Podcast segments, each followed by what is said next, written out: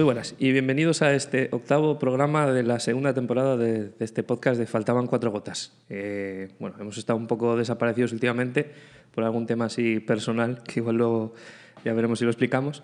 Y, nada, pues eh, estamos de vuelta aquí con, eh, nuestros colaboradores habituales y algún invitado más.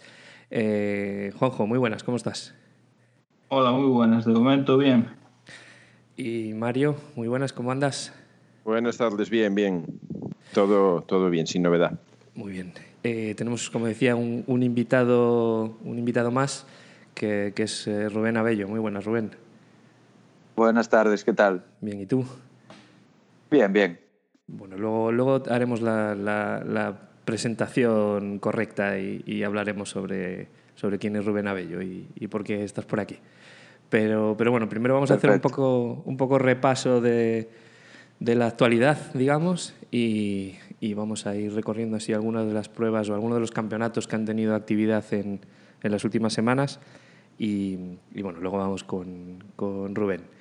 Eh, pues para, para, empezar así a matacaballo, eh, vamos a hablar del, del del, del Supercampeonato, que tuvo eh, una de las pruebas que se disputó hace, hace poco, que fue el, el Rally Terra da Auga, y, bueno, que se celebró por allá en, septiembre, a finales de septiembre de, este año. Eh, y bueno, eh, tenemos por aquí a Juanjo. Juanjo, cuéntanos alguna cosa del, del, del Rally de Terra de Agua.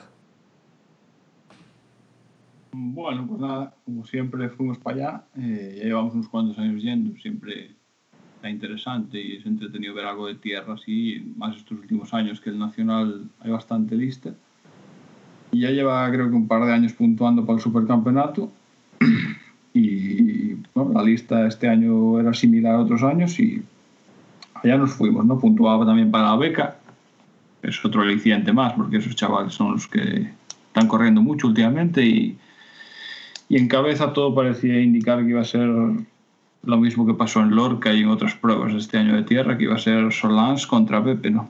Los demás está un peldaño por detrás, aunque esta vez teníamos invitado que venía Nasser a la tilla, o a la tilla, o como se diga. Y, y yo la verdad que no confiaba en que tuviera el ritmo de, de Pepe y de Neil, porque sí, es verdad que está todo el día montado en el coche y corre rides y todo lo que quieras, pero no sé. Plantarse aquí lleva años, ya hace tiempo que ganó el VRC2 y yo creo que llevaba tiempo sin, sin correr con un coche en un rally puro, no un ride, aunque corrió creo que antes de Terra, no sé si fue una semana antes o dos, estuvo por Francia corriendo una prueba del campeonato francés que también estuvo Daniel Alonso y algún español más. Y allí no hizo unos tiempos muy destacables, tampoco está, pero aquí en Galicia solo duró dos tramos, en el segundo tuvo un conato de incendio y tuvo que abandonar, pero en el primero creo que hizo el segundo scratch a muy poco de Neil, se metió delante de Pepe, o sea que el rally iba, pintaba muy bien entre esos tres. Eso.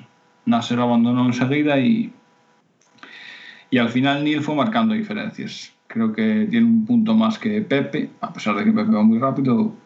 Neil parece que tiene un puntín más y, y por la tarde Pepe atacando, pues tuvo un error, eh, dio dos o tres vueltas de campana, la verdad que fue un golpe bastante espectacular y tal, no les pasó nada, así que victoria fácil para Neil porque los dos rivales principales abandonaron y esto hace que ahora Neil pues tenga el super a mano y, y que vaya por el supercampeonato. Ahora ya hasta ahora solo había corrido las de tierra, pero ahora sí está escrito él y el hermano en la Nucía y, eso que yo supongo que será porque va a ir a por supercampeonato. Queda, creo, Nucía, un rally de tierra en Madrid, que no sé si se va a hacer, y Canarias.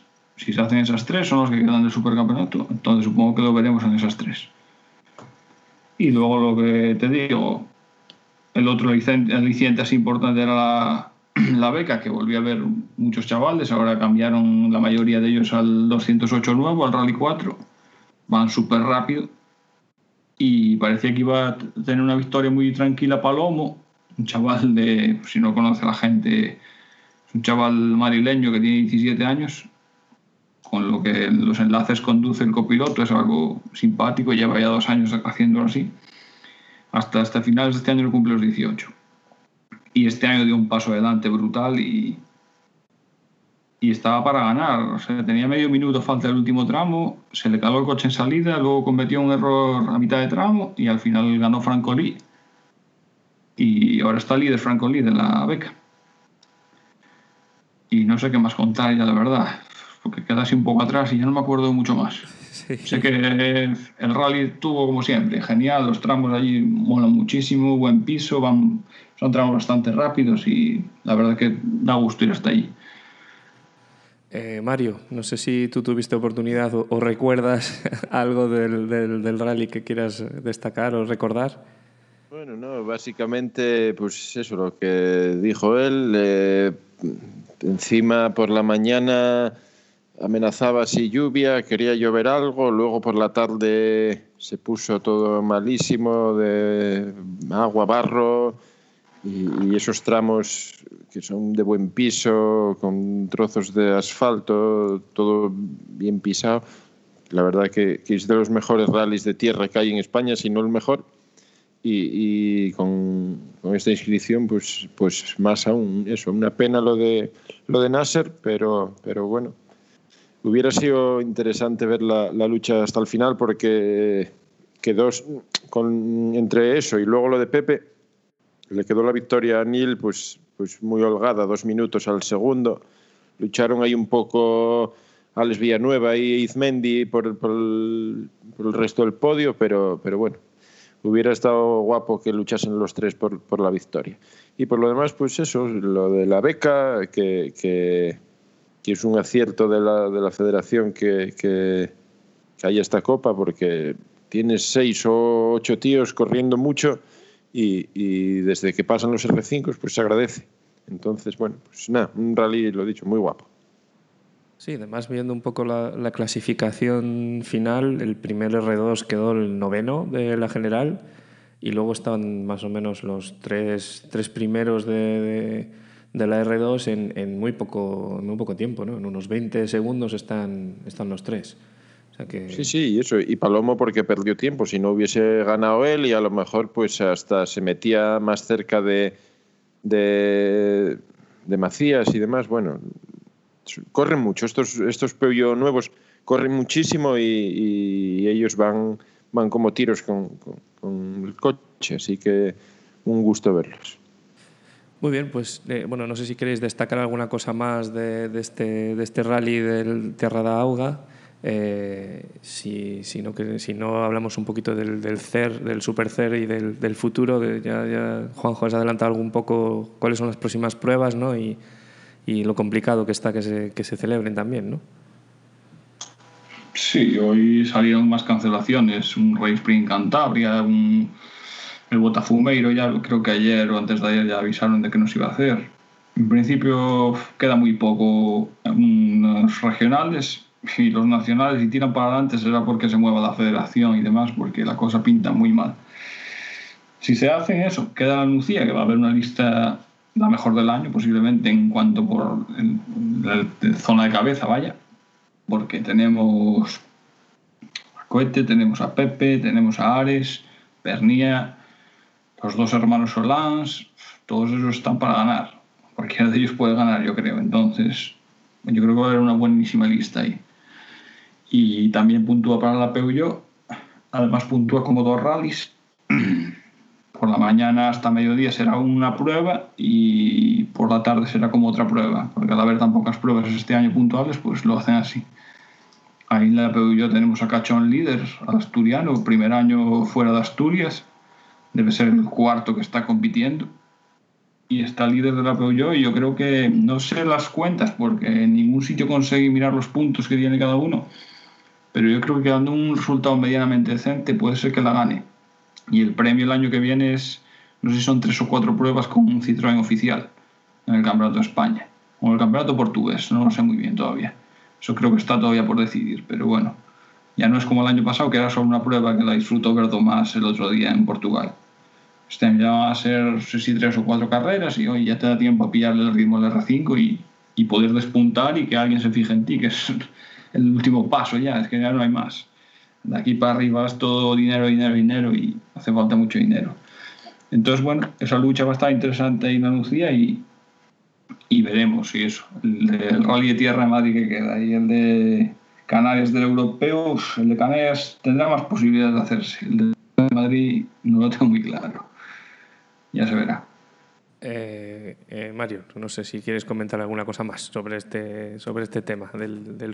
Pues eh, sí, eso, que ahora mismo el Supercell llega con, con Eduard Pons, líder, a la Nucía, porque, bueno, básicamente por, prácticamente por descarte, un buen puesto en la tierra, en, en Galicia, otro buen puesto en Lorca, unido a que no todos corrieron las dos pruebas y demás, pues mira, ¿qué más hubo? Hubo Ferrol, creo que fue, sí, Ferrol también fue Supercell, eh, corrió todas, eh, quedó en todas ahí, pues cuarto, quinto, sexto, no sé, tampoco es un piloto puntero de ganar, pero las corres todas, quedas ahí en todas bien y pues mira, llega la Nucía líder del campeonato y oye, si pasa algo a Neil o no sé quién más hay ahora mismo por ahí que pueda luchárselo, pues mira, a lo mejor te haces campeón, supercampeón de España.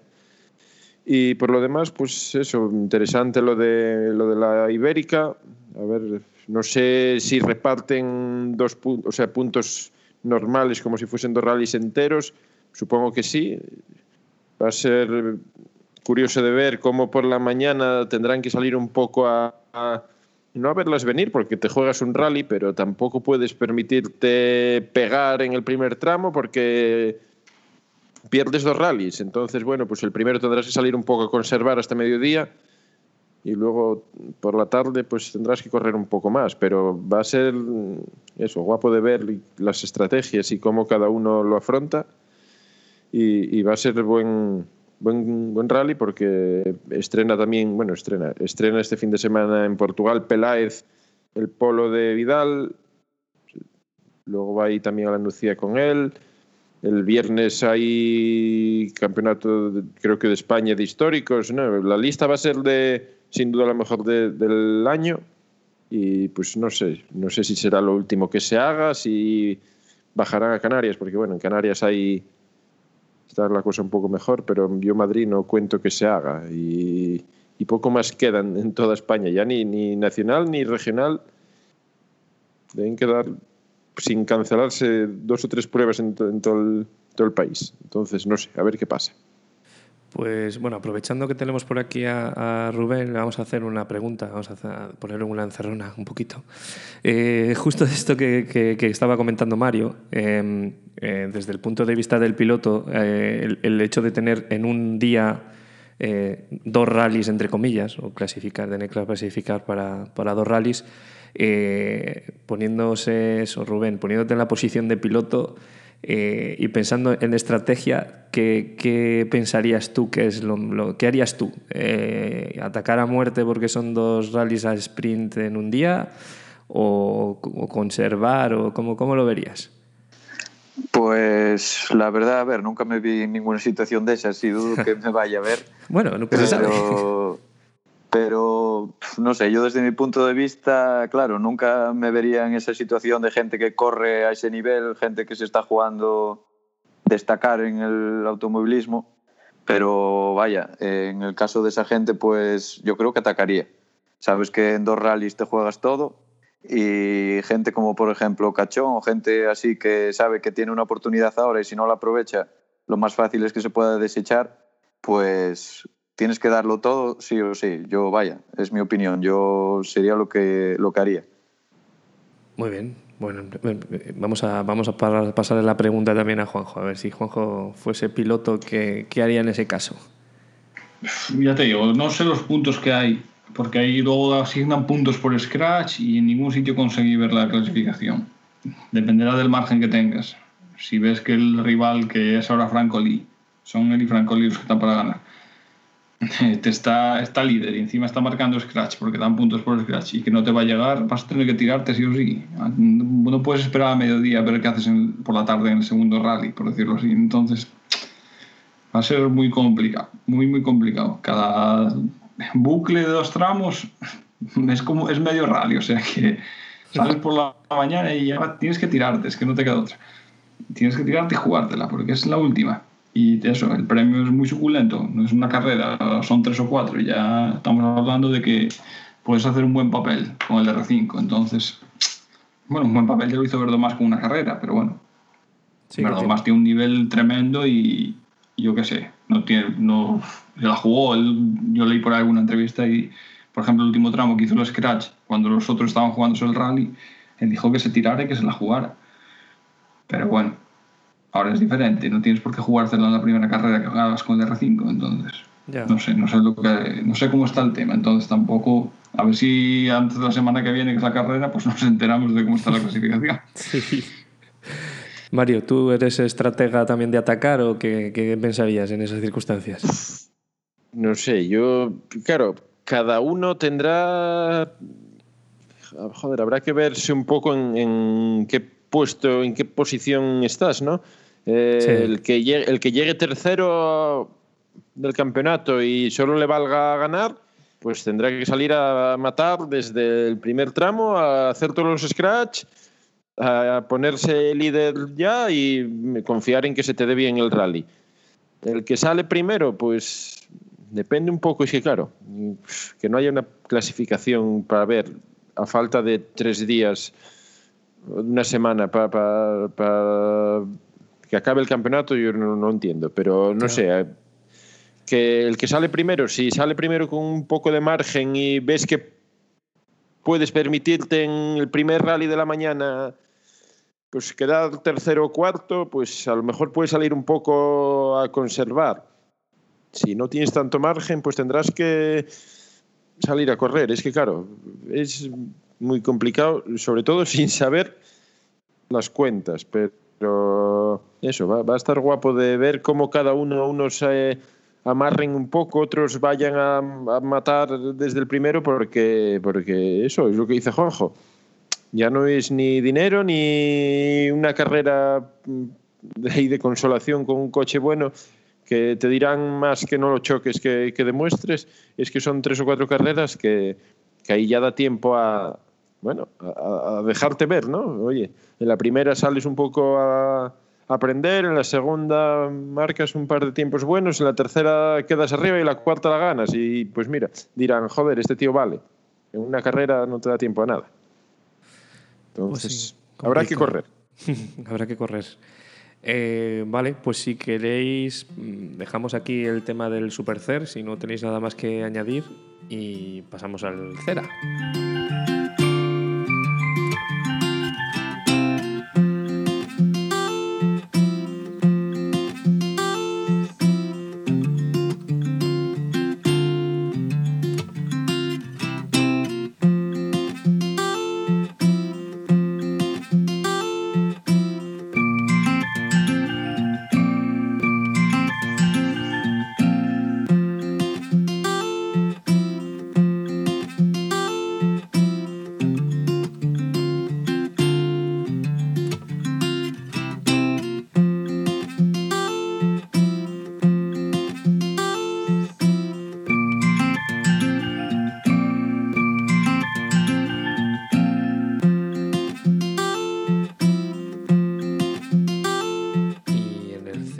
Pues tenemos por aquí la, última prueba que se ha, que se ha celebrado, eh, que, ha sido el Rally Lendio Princesa de Asturias.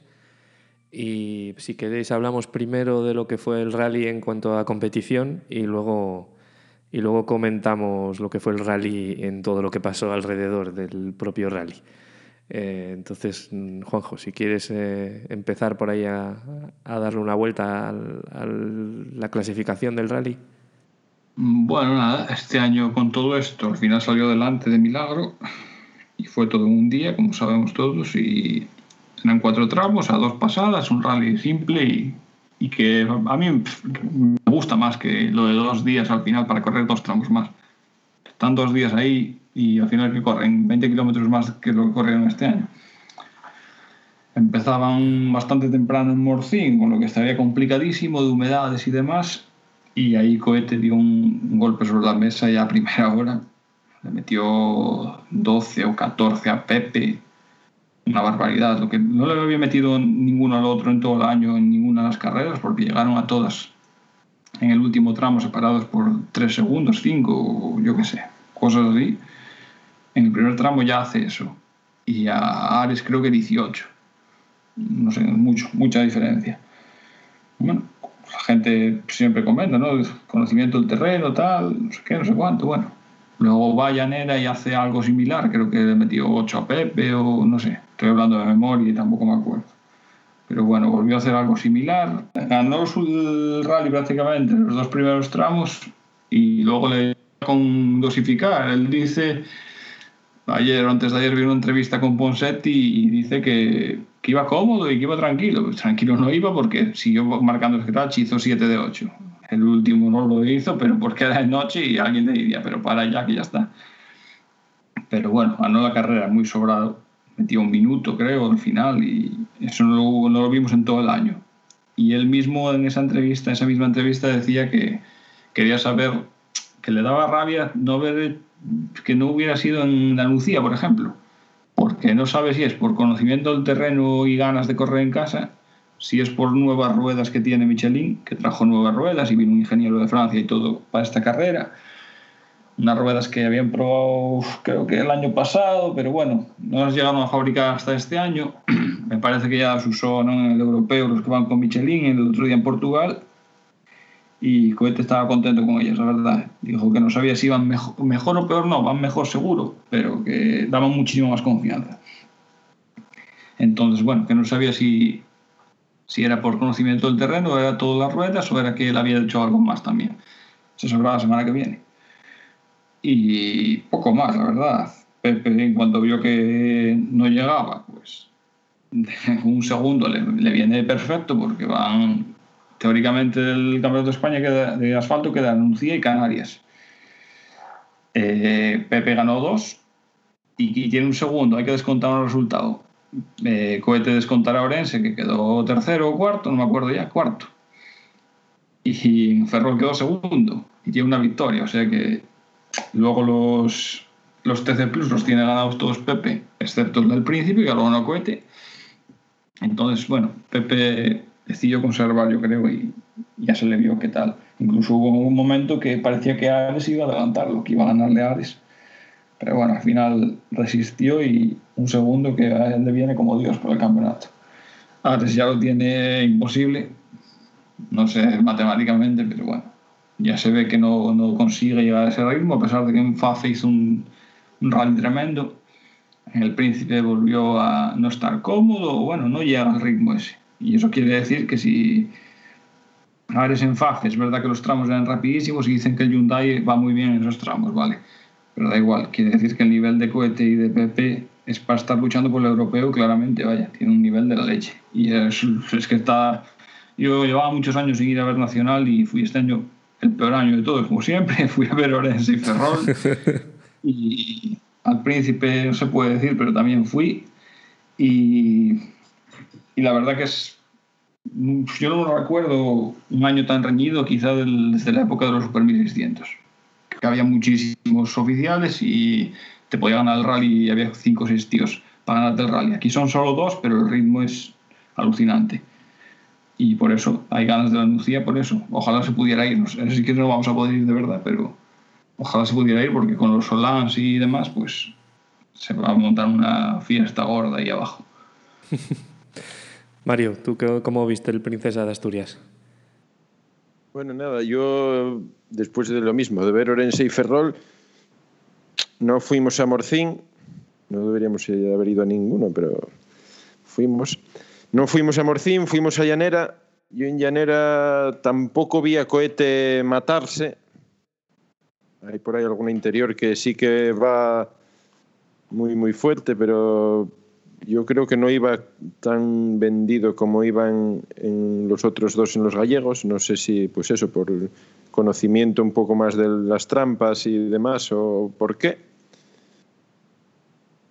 Él, pues con ese ritmo, sentenció el rally Pepe ya sabemos que tampoco es el, el que más transmita del mundo.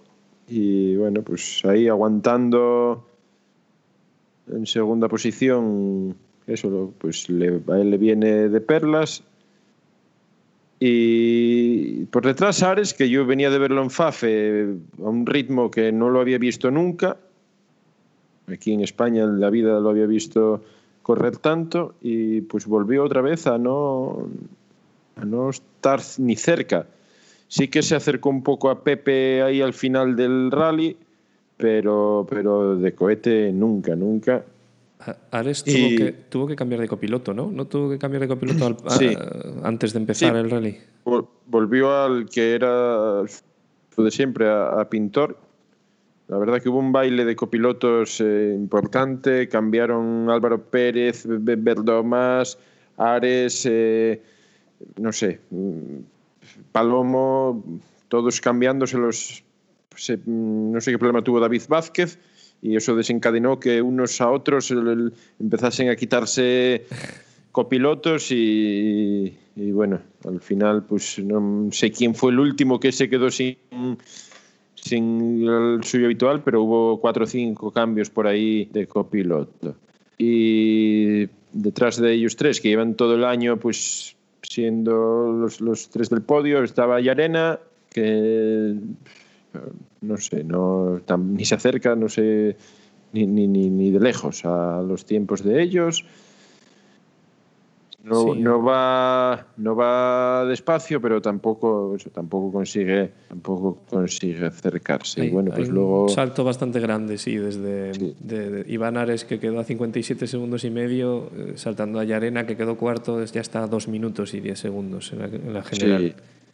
Sí, sí, eso en ningún momento, en ningún momento está cerca de, de ellos y pues Pernia mm, lo, más de lo mismo, Oscar Palacio tampoco y bueno, esos son los R5 así más punteros. Luego Pardo con el Swift, que eh, en tierra de nadie porque no tiene coche para pelear con los R5 y tampoco tiene más así de la categoría. Y después ya vienen los, los de la Peugeot, que básicamente el rally, el aliciente más grande era, era ver a la Peugeot. Seguro, sí, seguro que si no hubiese Peugeot no nos hubiésemos arriesgado a, a, ir, pero es que ver a, no sé, los que hay, 12 o 14 tíos a ese ritmo, sobre todo unos cuantos, seis o ocho, es que van muy, muy fuerte, da igual donde los veas, el tipo de carretera que sea, que sea en su casa, no lo sea, que van, van muy rápido. Y pues un poco más o menos como pasó en, en la cabeza, pasó en la, la Ibérica. Eh, Cachón llegó a, llegó a Morcín de noche, todos saldrían un poco a verlas venir, o así con calma, a ver cómo está eh, amaneciendo, humedades y demás, y le mete 20 segundos o 19 a Francolí, 20 o 20 también a, Blach, 20 y pico a Verdomás.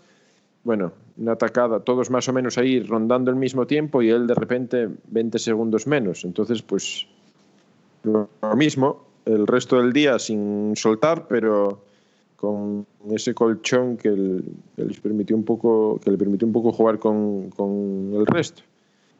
Y no sé poco más. Eh, volvían los Vallejo también por Asturias que hacía años que no los veíamos al, por lo de la brida y demás. Bueno ahora sin brida pues volvieron y también estuvieron por ahí en, bueno, un poco también en tierra de nadie al no haber mucha competencia pero un buen rally, un buen rally, además acompañado por los regionales, que siempre dan, siempre hay unos cuantos que, que corren mucho, como Mora o Pistolo metiéndose.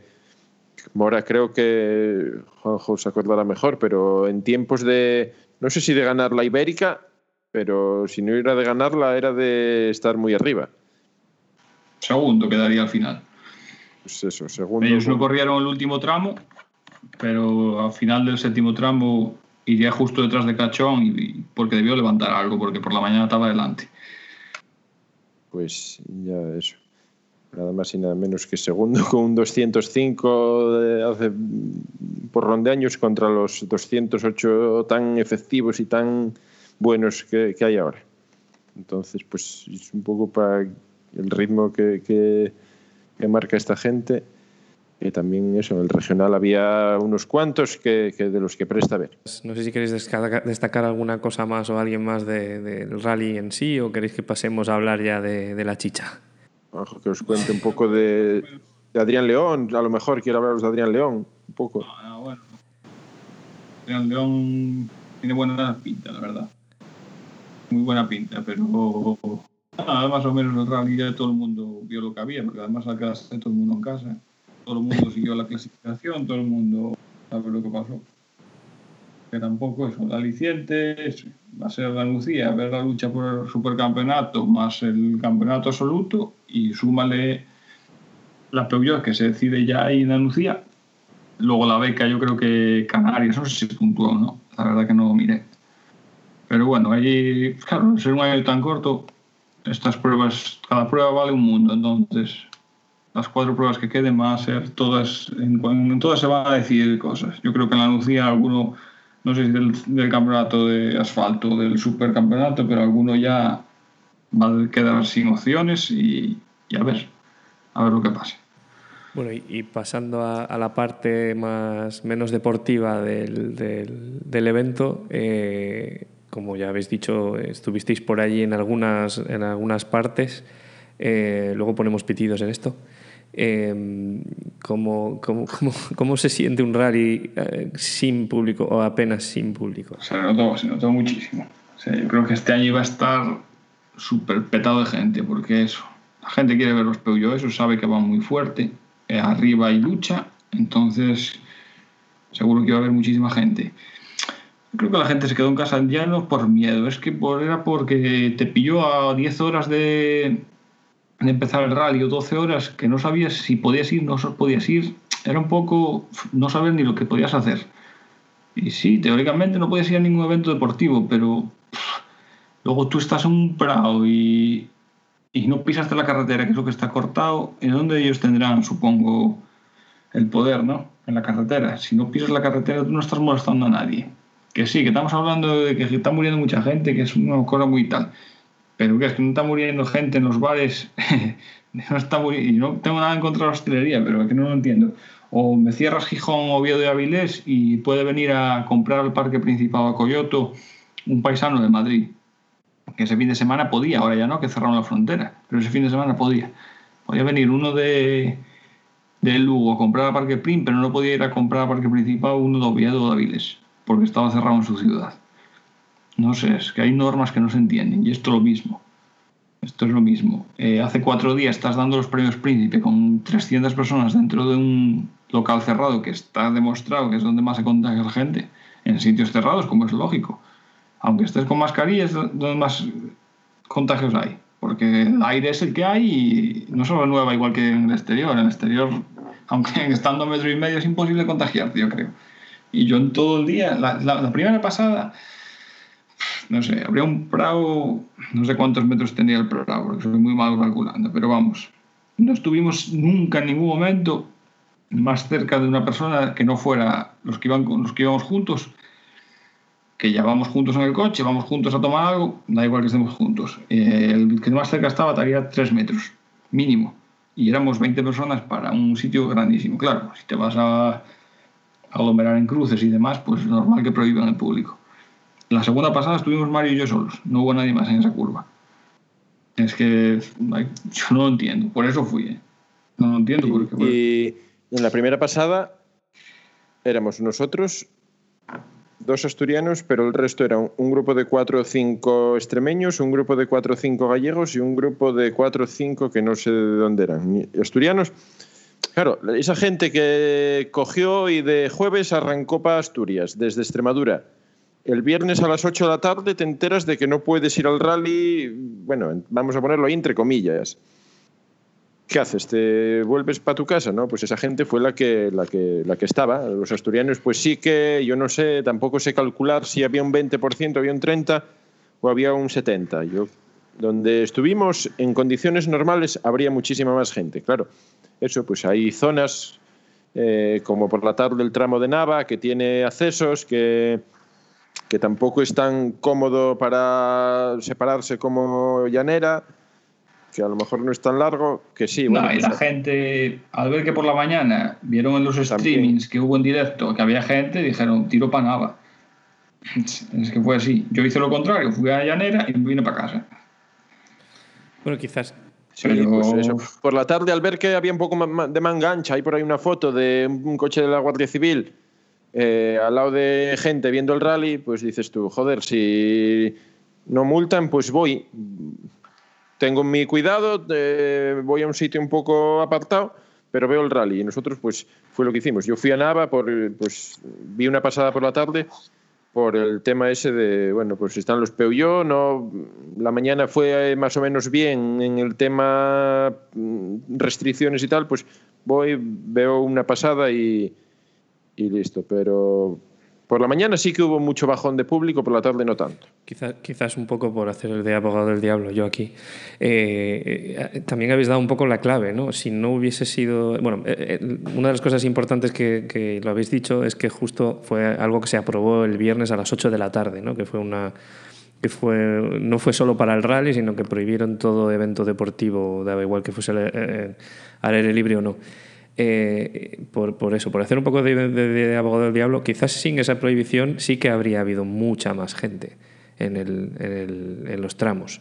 No, sabemos calcular cuánta, ¿no? pero sí que, teniendo en cuenta las pocas pruebas que ha habido este año y, cómo está el cera también de apretado y tal, eh, teniendo a cohete ahí arriba, pues seguramente eso habría traído bastante, bastante gente a los, a los tramos, ¿no?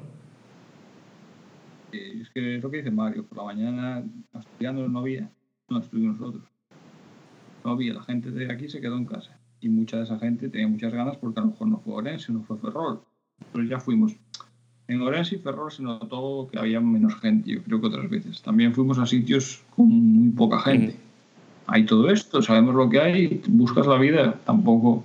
Con poder ver coches te conformas, no vas ahora a descubrir nada y porque un año veas rectas no pasa nada. Pero sí, yo creo que si no hubiera sacado eso el viernes, aquí iba a haber, iba a haber muchísima, muchísima más gente. Bueno, muchísima, no, cuatro veces más. Por la mañana, por lo menos. Luego por la tarde yo no sé lo que hubo. Supongo que mucha más. Pero por la mañana es que, vamos, en Llanera el año pasado caos. Y este año llegabas a la cinta, ¿no? Porque había un guarda de seguridad que te decía que no podías pisar la carretera porque estaba prohibido el público en el evento deportivo y ese evento es, es por la carretera, entonces no puedes pisar la carretera.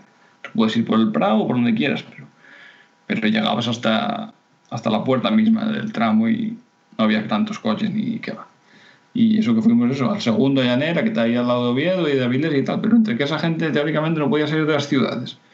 Y eso, la gente que se quedó en casa, que no, no fueron porque, porque estaba prohibido, es verdad, estaba prohibido, pero es muy relativo. Lo que dice Mario del coche de la Guardia Civil hablando con el público, la Guardia Civil supongo que hasta que te pille pisando la carretera no te podrá decir nada. Tú estás en un prado privado, tendrá que venir el paisano y decir, oye, tengo aquí a 50 tíos en este prado y es mío y tenéis que venir a echarlos. Entonces ahí te dirán algo.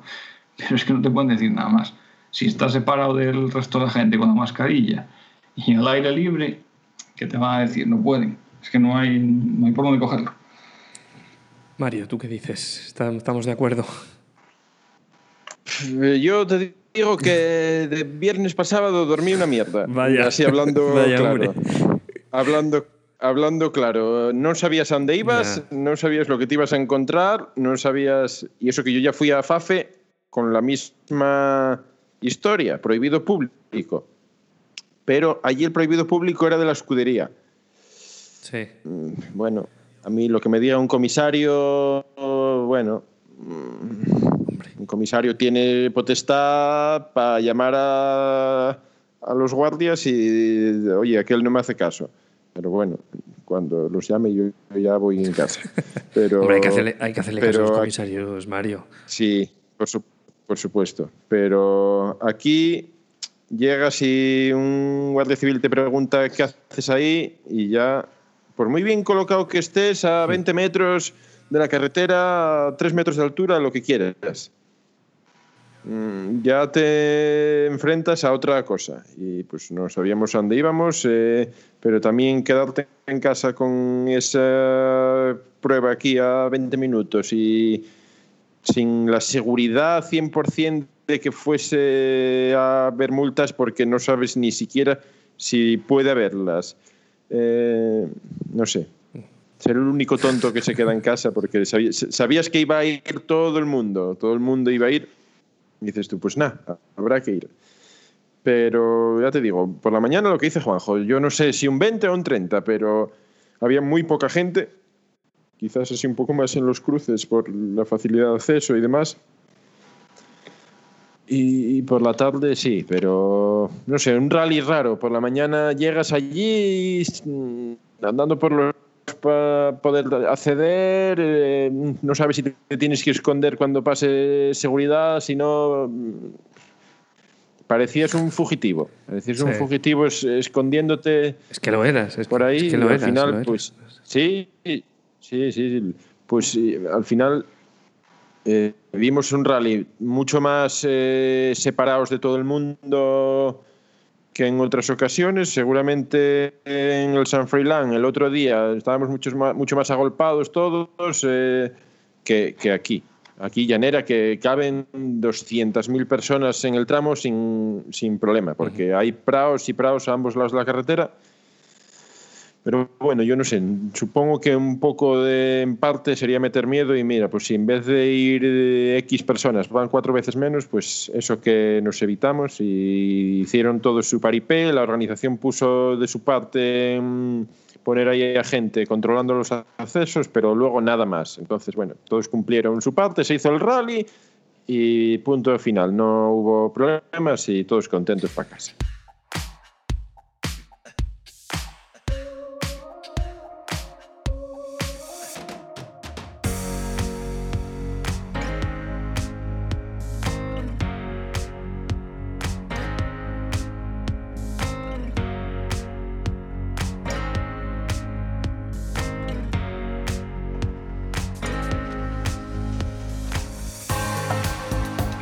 Como, lo presentábamos al principio, tenemos por aquí a Rubén Abello, eh, piloto habitual, o podríamos decir que habitual, de, de, la competición en el regional asturiano, que, bueno, que este año ha empezado a correr con un...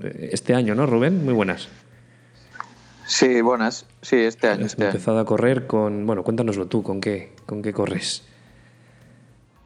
Bueno, pues es un carcross de la marca Yacar de Galicia y nada, al final es como un prototipo hecho por, un, por Perfecto Calviño, que es un señor que lleva mucho tiempo en este tema todo, y con motor de, de moto de carretera. En mi caso lleva motor de, de GSXR de una Suzuki de 600. Tienen que ser de 600 por reglamento. Y, y nada, simplemente es un coche con muchas prestaciones que no te dan, o sea, que te da unas sensaciones brutales, que no te las da ningún otro coche, yo creo, por muy preparado que esté. Y con un mantenimiento y, vaya, lo que es en el tema económico, infinitamente inferior al asfalto. Porque tú, tú antes de, bueno, has corrido con varios coches distintos, ¿no? Pero el, el que tenías antes del, del Carcross, que todavía lo tienes, si no me equivoco, es un, es, es un Clio, ¿no? Sí, sí, aún lo tengo. Está a la venta. Aprovecho. Mete la cuña. si alguien lo quiere, que me llame. ¿Qué, coche es? Cuéntanos un poco qué coche es. El que aún tengo es un Clio Sport, que fue al Grupo N cuando lo compré, y ahora es un F2000 con caja secuencial y demás. Bueno, ya es un buen coche para el asfalto. Alguien que, que esté de correr en asfalto, que tenga ritmo, que le eche valor y, y tal, yo creo que es un coche para quedar bastante arriba. Pero bueno, nosotros normalmente siempre vamos a pasarlo bien y a disfrutar de las carreras. Entonces, bueno, eh, decidimos, como quien dice, dar un paso atrás y buscar algo que nos diese sensaciones, que lo pasásemos bien, algo más de aventura y, y reducir un poco los costes de, del deporte, que es por desgracia muy caro. Entonces este año has empezado con el, con el Carcross, como decíamos antes. y has participado en varias, en varias carreras y te ha ido bastante bien, ¿no? Eh, no sé cuántas carreras has participado, tengo por aquí un par de ellas apuntadas que sé que, que de hecho has ganado en tu categoría, eh, pero no, no, no, sé, cuéntanos un poco cómo ha ido esta temporada para ti con el Carcross.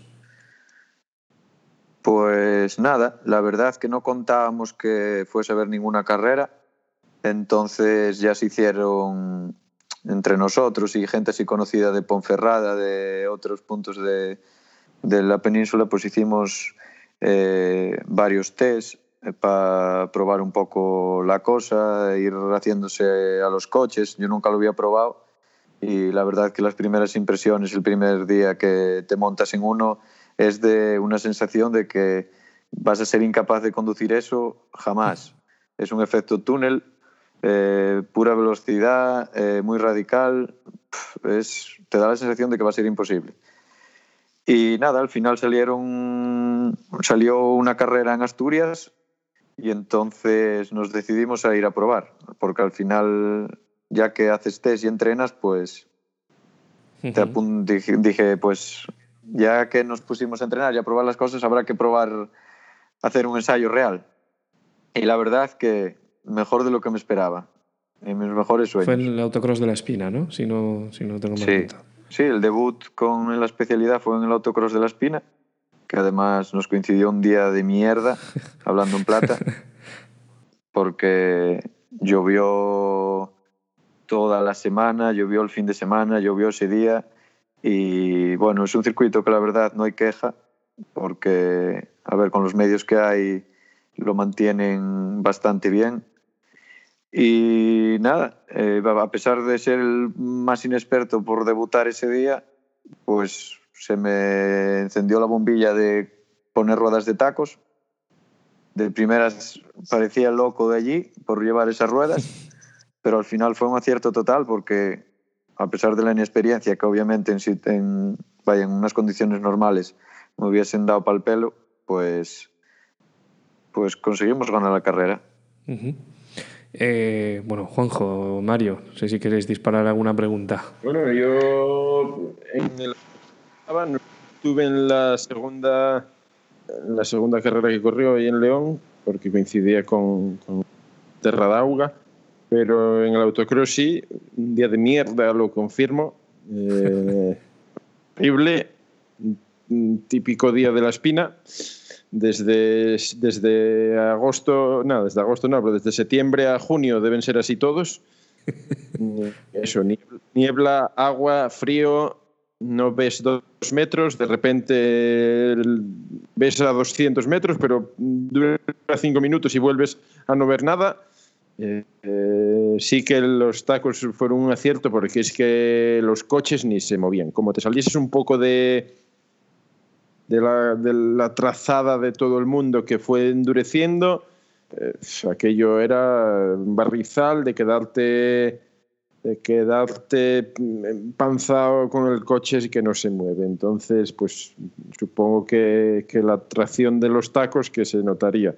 Aún así, con los tacos él lo dirá mejor, pero bueno, creo que alguna vez que se salió un poco de la trazada que, la pasó canutas para volver a, a, llevarlo al sitio.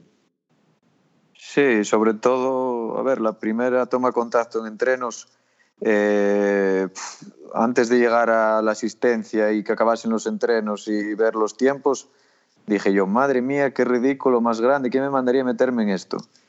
Y porque solo di una vuelta buena, que fue la última de los entrenos, son cinco vueltas y sales de manera individual, de uno en uno. Y no di ni una bien, que si trompo, que si quedar en, una esquina por el barro, que si no sé qué. Y la última ya quité las gafas porque no veía nada. Y dije, tengo que sal salvar una vuelta para por lo menos hacer algo. Y al final fue una vuelta buena y fue el mejor tiempo que dio también la clave para elegir el sitio en parrilla para la semifinal. No, nada, que dice que ganó por las ruedas y tal. A ver, esto, igual que el 90% de los deportes, es para listos. Y si él llevaba eso, el reglamento, es que yo el reglamento no, no sé, el reglamento de autocross, pero si te permite llevar rueda libre, esto está hecho para los listos. Entonces se aprovechó de eso, pero claro, da igual. Aunque tengas tacos, no tengas tacos y, y en salidas metas tres coches, si en la primera curva te vas fuera y haces un trompo, hay que aguantar la presión. Es complicado. Yo el autocross lo veo muy complicado. Porque al final todo lo que sea en circuito tienes que siempre ir hilando fino, fino, fino. En cuanto te equivocas en una, ya se te echan tres encima. Y hay que tener en cuenta que ahí estaba corriendo Darío Calviño, el hijo de Perfecto, del dueño de Yacar, eh, Abel Jurado, me parece que estaba también. Abel Jurado viene, viene a ganar todo con Carcross, en todos lados, en Galicia, en Asturias y en todos lados. O sea, hay nivel, hay nivel y, y es eso lo que me sorprende también. Y eso lo dijo eso- Mario. Sí, que, no, que esa gente no tenga ruedas de tacos Sí. o no las haya puesto. O no que, las joder, lleve, exactamente. Joder, estás viendo toda la semana que da malísimo. Y es la espina, ya sabes lo que hay. Sí. Pero no bueno. Sí, a mí, a mí me sorprendió, la verdad, porque, por ejemplo, Darío sí que tengo visto, a ver, eh, yo sigo bastante el autocross de siempre y de carreras en Ocastro, en circuitos de Galicia que son así más malos que Arteixo y demás, y siempre corren con tacos. Me extraña que, viendo lo que había aquí, no se decantasen por traer taco. Es que es eso, es el piloto oficial, como quien dice. La empresa es suya. Que no las tenga alguien que compró un carcross con lo puesto y que fue allí a ver lo que había, pues vale, pero que tú, que tienes eh, todo a tu disposición, o, lo que, o jurado, como dice Juanjo, que viene de ganar rally mix, tramos de tierra, autocross, todo, y sales ahí es como, no sé, es como si llegas a un rally, sabes que toda la semana da agua y te presentas allí con slicks. Pero bueno, chaval, ¿tú dónde vas? No sé. A mí fue lo que más me sorprendió. Pero oye, eso, es para listos, ¿no? Y si fue el único que, que supo que había que poner esas ruedas, si fue el único que las puso y el resto no, pues oye, hay que, hay Hay, que mucha gente, saberlo. hay mucha gente que dice que, no sé, que como que tiene una costumbre a conducir los coches, los carcross, con las ruedas que se usan, el modelo ese de ruedas que se usa normalmente, y que con tacos que no saben llevarlo. Y no sé, a mí incluso me resulta más sencillo, no sé, la verdad. Bueno, lo- lo- es que ese día en ese circuito, con las ruedas normales, Solo en te lleva salida- a ti, no, tú no llevas nada y te lleva a ti. es que Ahí, Sí, ahí exacto. ves un vídeo de los micras o de las divisiones pequeñas saliendo de eso, bueno, del parado en salida.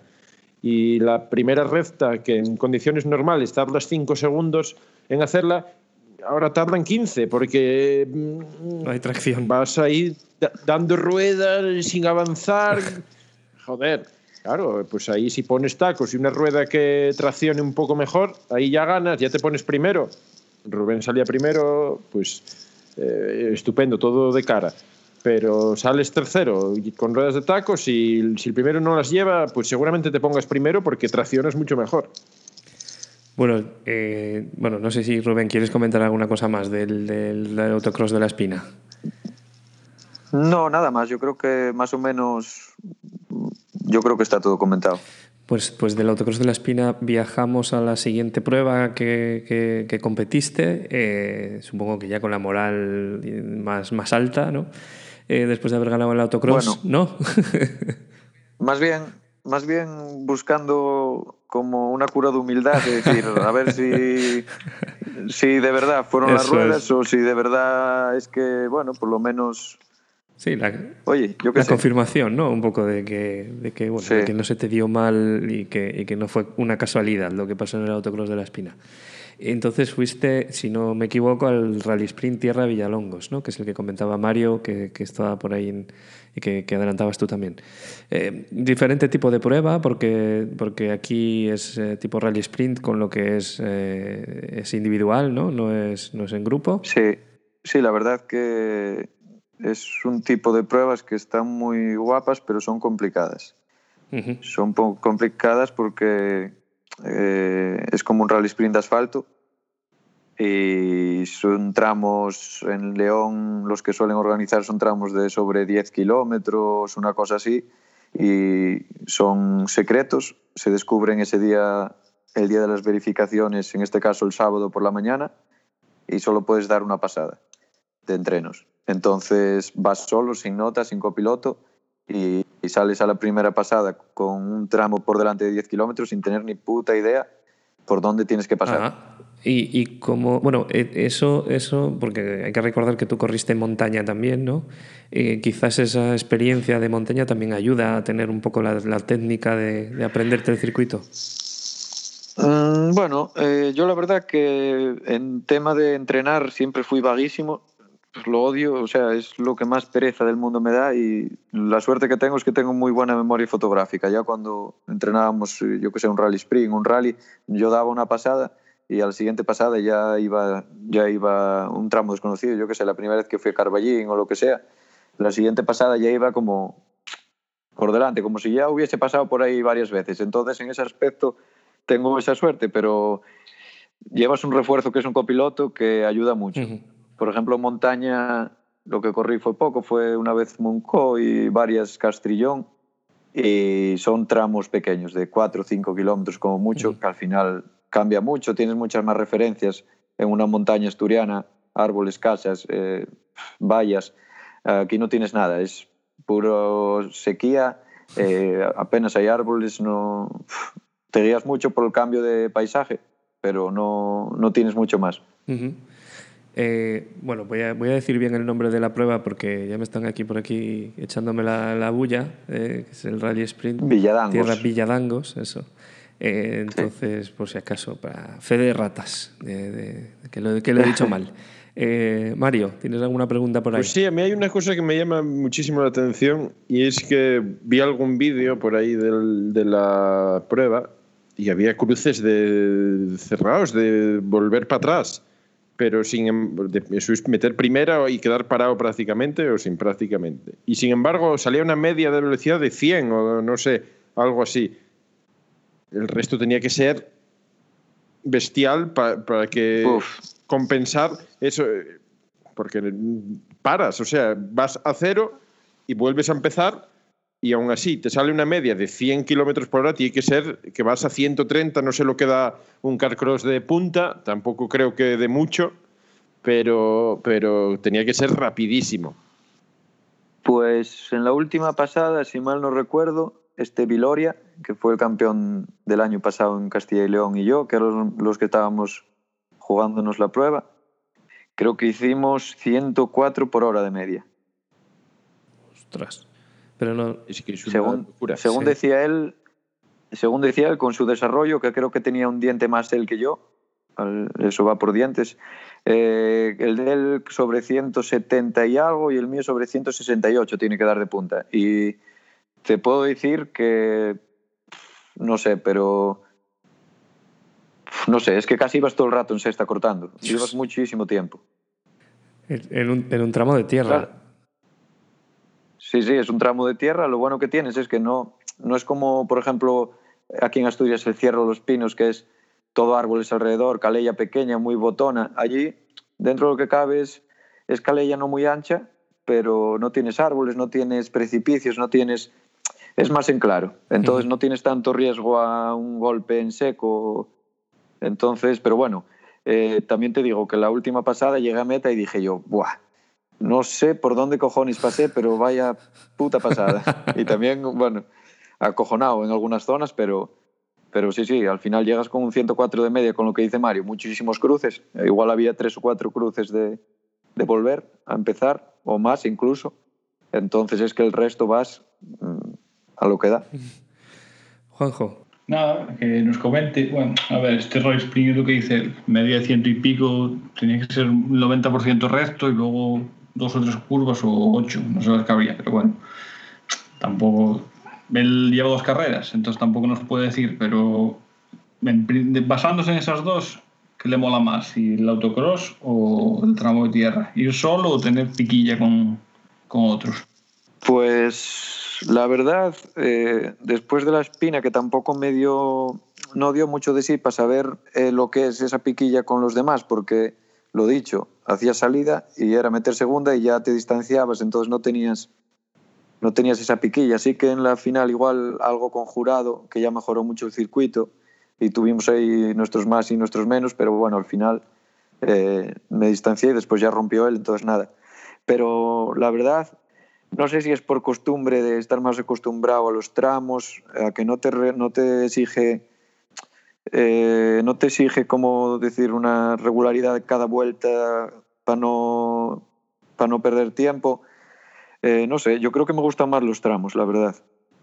No, eh, yo, sin probar ninguna de las dos, pero desde fuera, yo, no sé, para mí salir a autocross hay que ser, no sé si muy fino o tener muy poco, muy poca cabeza o no sé, pero meterte en circuitos por ahí a veces estrechos con encima Carcross, que es la categoría que más, que más eh, participantes hay en la pista.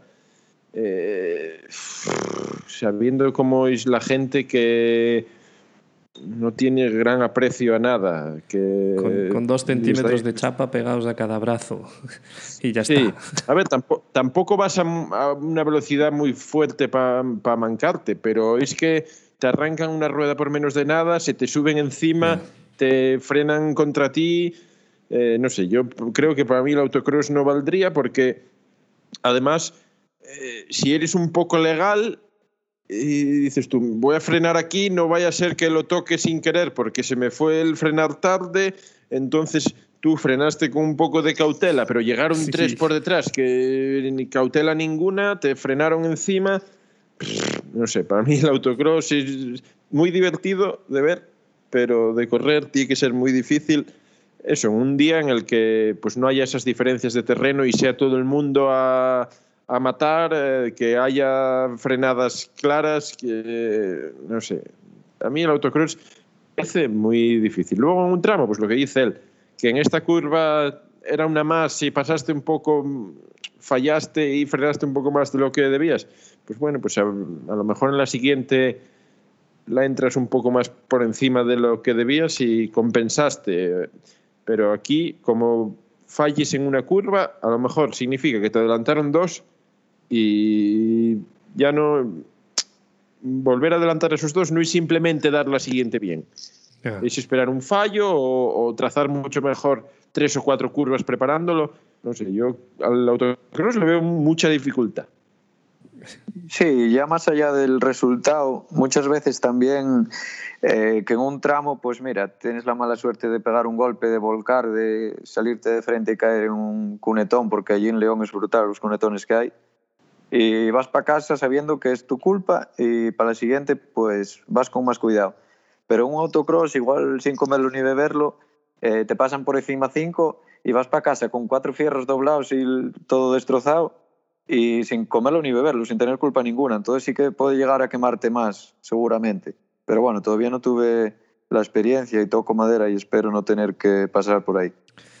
Es eso, luego malos rollos con la gente, porque no me diste adrede, no me diste adrede, fue sin querer, no te vi, frené tarde, no fue el otro que frenó, fue el otro que me empujó. Eh, vas a pasarlo bien y en un tramo de tierras, siempre y cuando no pegues ni te manques ni nada.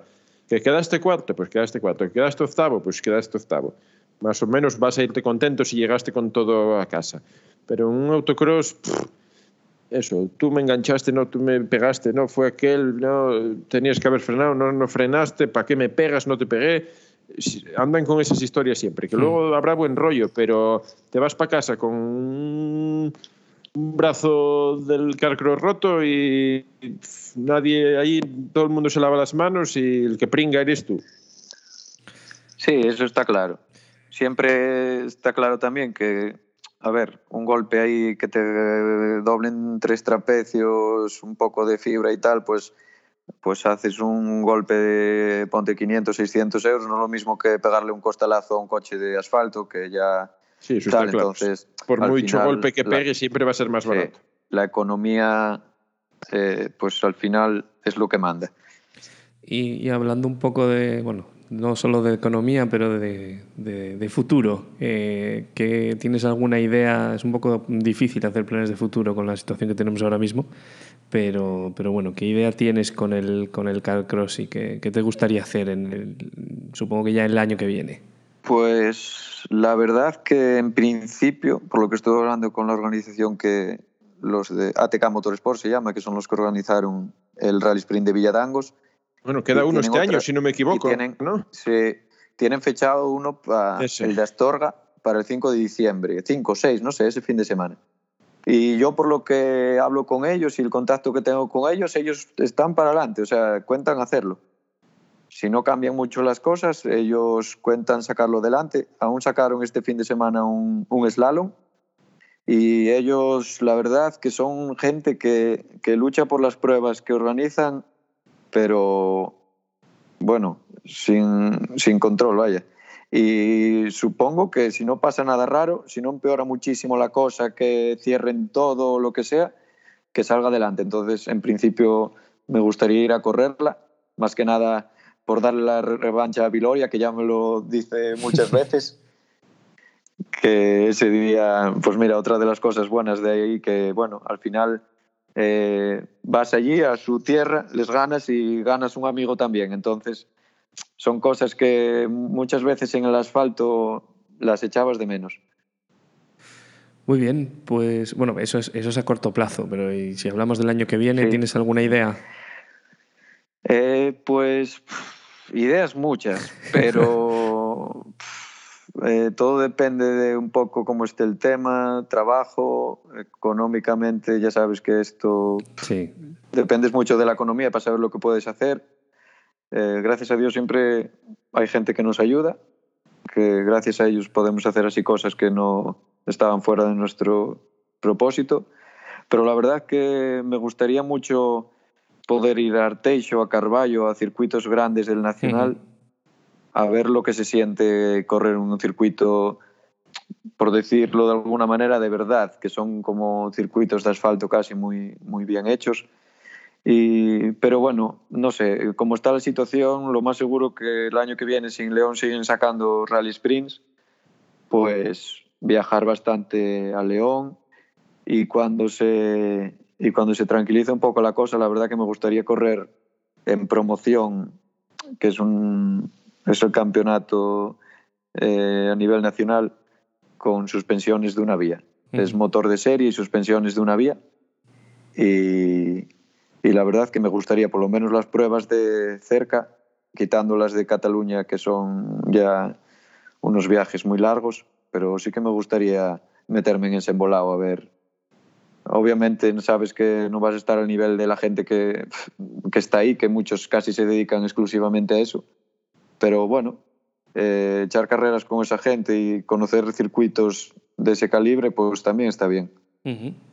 ¿Es- ¿Esos son, son también carreras en circuito o son, o son tipo rally sprint? Sí. Son en circuito, ¿no? Eso es todo en circuito, sí. Eso serían, por ejemplo, los años anteriores creo que se corría eh, Arteixo y Carballo y después puede ser, es que ahora mismo no recuerdo las carreras que había, había algo por Castilla y León me parece, o Castilla-La Mancha, Miranda de Ebro, creo. Miranda del Ebro.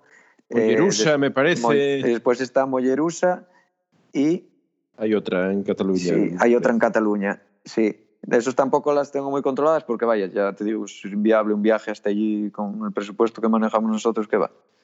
Al final, si te estuvieses jugando algo todavía, pero al final eso es correr por correr y por verse en circuitos de eso y, y demás. Ya que estamos hablando de pelas, eh, para que nos hagas así, ¿cuánto pagáis inscripción en León por un Rally Sprint? Pues la verdad que un rally sprint de tierra, si no recuerdo mal, creo que eran 110 o 100, tipo como la montaña aquí en Asturias. Sí, Una tipo un cosa Rally. Sprint de aquí también. Sí, pero eh, al final allí los rally sprint de tierra es igual que aquí un rally sprint. Tienes libro de ruta, tienes eh, carnet, tienes que entregar el carnet y te tican y demás. Eh, bueno, al final tiene su rollo también. Al final es un rally sprint tal cual. Mm.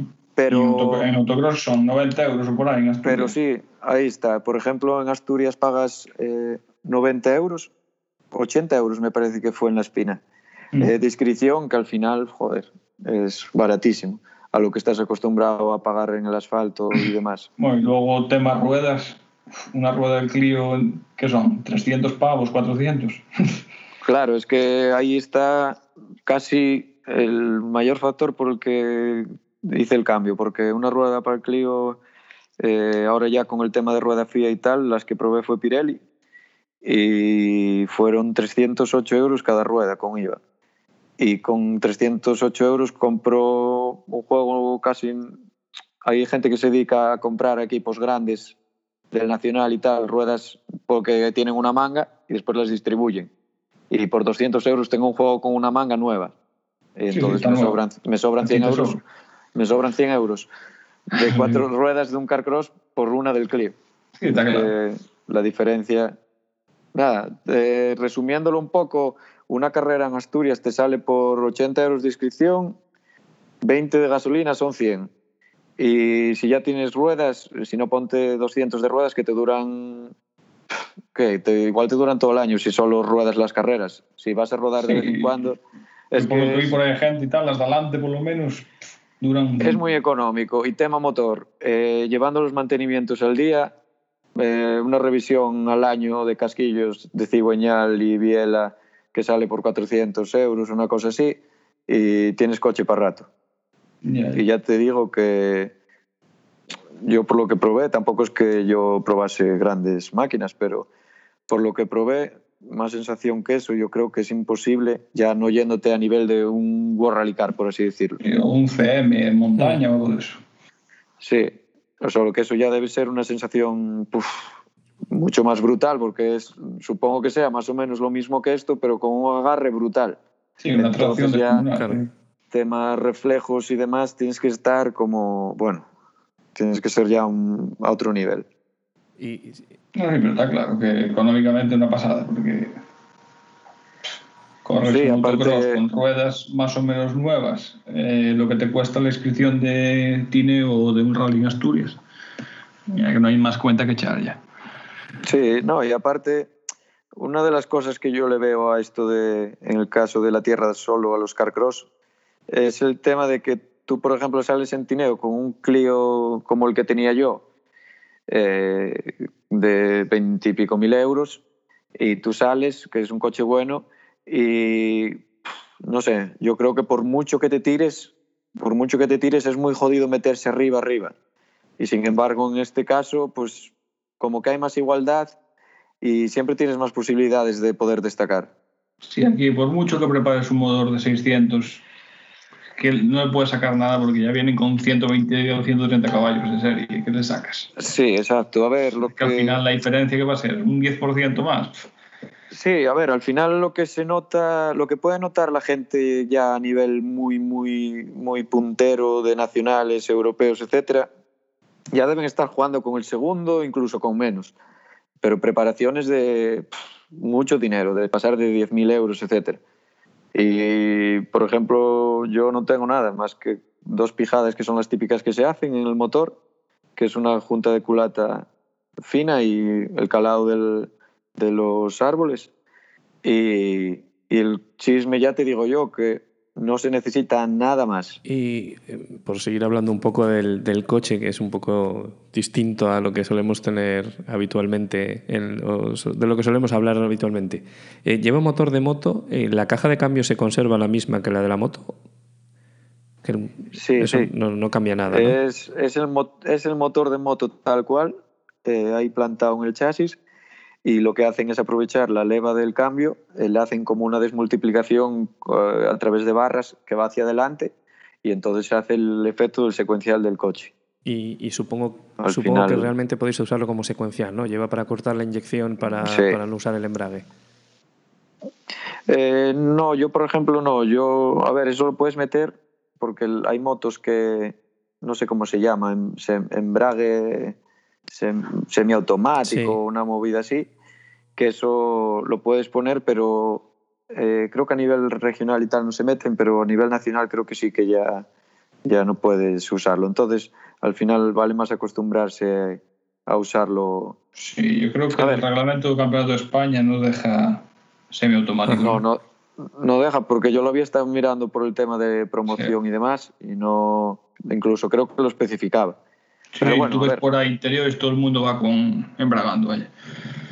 Sí, sí, al final yo fue lo que saqué en claro, viendo interiores de Ares, de gente así buena que incluso llevan varias cámaras y alguna para los pies, eh, todo el mundo embraga. Ajá. Entonces, al final, si, si esa gente... David, que tal andar en moto, sabe de sobra que si te ves apurado, das para adentro y entra Sí, igual. sí, sí. Eh, Sí, exacto, Sí, sí, sí. exacto. Tampoco. Esto, yo al final, me cost- al principio me costaba, me decían, tú no levantes el pie, toque de embrague y marcha.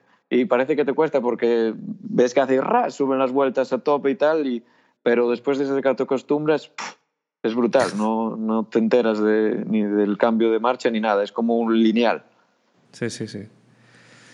Muy bien, pues, pues bueno, no sé si nos quieres contar alguna cosa más eh, tú, Rubén. Yo por mi parte tengo la lista de preguntas vacía, o si Juanjo o Mario tienen alguna cosa más que, que añadir. Pues nada, yo simplemente que es una pena que aquí en Asturias haya tan pocas pruebas de tierra, porque Sí. yo creo que es algo que, que crea muchísima afición. Eh, mismamente lo que hablaban antes del Rally Terra de Auga, que estamos muy acostumbrados a ver asfalto eh, y demás, y yo creo que tendría que recuperarse un poco la esencia, aquí en España sobre todo, porque si queremos que salgan pilotos a nivel eh, mundial, europeo, etcétera, no sé, yo creo que aquí en España tenemos como muy olvidado el tema de la tierra. Y cuando te sales a campeonatos de más nivel en los que tienes que correr tierra y asfalto, siempre como que quitando ejemplos como Sordo, Carlos Sainz, gente así, yo siempre creo que pecamos un poco de, esa falta de experiencia en la tierra. Pues sí, la verdad es que sí, porque en Asturias de llegó a haber alguna, algunas pruebas muy, muy interesantes, como la que comentabas del Cerro de los Pinos y alguna más así. Eh, Yo recuerdo hace años, eh, que yo gracias a Dios con mi padre tengo visto muchos rallies, de ver Nacional en Cangas, cuando corrían con los World Rally Car, Climent, Puras, eh, eh, Cañellas y toda esta gente, y eso era brutal. mm, Era brutal el espectáculo que suponía esos rallies y brutal la gente que iba a verlos porque es que era impresionante. Y es una pena que se haya perdido un poco esa esencia. Estamos de acuerdo, sí. Muy bien, pues por mi parte nada más, chicos. Eh, darle las gracias a Rubén por estar aquí hoy con nosotros contándonos, contándonos cosas. Nada, gracias a vosotros. Desearte lo, lo mejor y seguir oyendo de ti y tener que volver a invitarte en los próximos programas porque, porque estés por ahí arriba en, en los podiums. Y, y nada, Juanjo, muchas gracias también a ti por estar otra vez aquí. Nada, a ver lo que depara estas semanas, si sigue habiendo campeonatos a nivel nacional y tal, y nada, acordarse de que llevamos una racha mala con Laura Salvo y, Mm, y sí. Irigoyen, que fallecieron los dos corriendo, y bueno, siempre se dice eso de que, bueno, al menos fue haciendo lo que les gustaba, pero bueno, Sí, gente joven y que le quedaba mucho todavía. ¿no? Sí, es un buen, buen recuerdo, Juanjo. Gracias por traerlo. El, el- el recuerdo de los dos, eh, de la copiloto y el piloto que, que fallecieron recientemente. Eh, Mario, lo mismo. Muchas gracias por estar hoy aquí con nosotros otra vez. Nada, gracias a vosotros, a Rubén por, por, por lo que nos contó hoy y, y nada, a ver si la próxima semana volvemos con la Nucía y, y hay algo más por ahí que contar. Muy bien, pues, pues nada, ya los oyentes, gracias por estar ahí una vez más. Recordaros que, que tenéis una dirección de correo electrónico a la que nos podéis escribir, que es podcast arroba faltaban4gotas.com y que si nos queréis seguir, pues podéis buscarnos también en, en Instagram con Faltaban Cuatro Gotas y en Facebook y Twitter como Faltaban Cuatro Gotas.